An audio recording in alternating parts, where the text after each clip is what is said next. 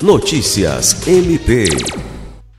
O Ministério Público do Estado do Acre, MPAC, juntamente com a Marinha do Brasil, o Corpo de Bombeiros, a Polícia Civil e o INCRA, realizou de 16 a 19 de fevereiro mais uma edição do projeto MP na Comunidade, que resultou em cerca de 516 atendimentos nas áreas de saúde, orientação jurídica, cidadania e outros, para a população ribeirinha de Marechal Taumaturgo, região de difícil acesso do Juruá.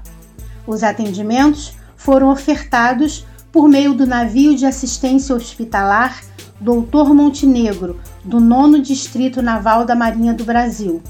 Tendo como prioridade aproximar o MPAC do cidadão, o Procurador-Geral de Justiça, Danilo Lovisaro do Nascimento, retomou o projeto em seu formato inicial.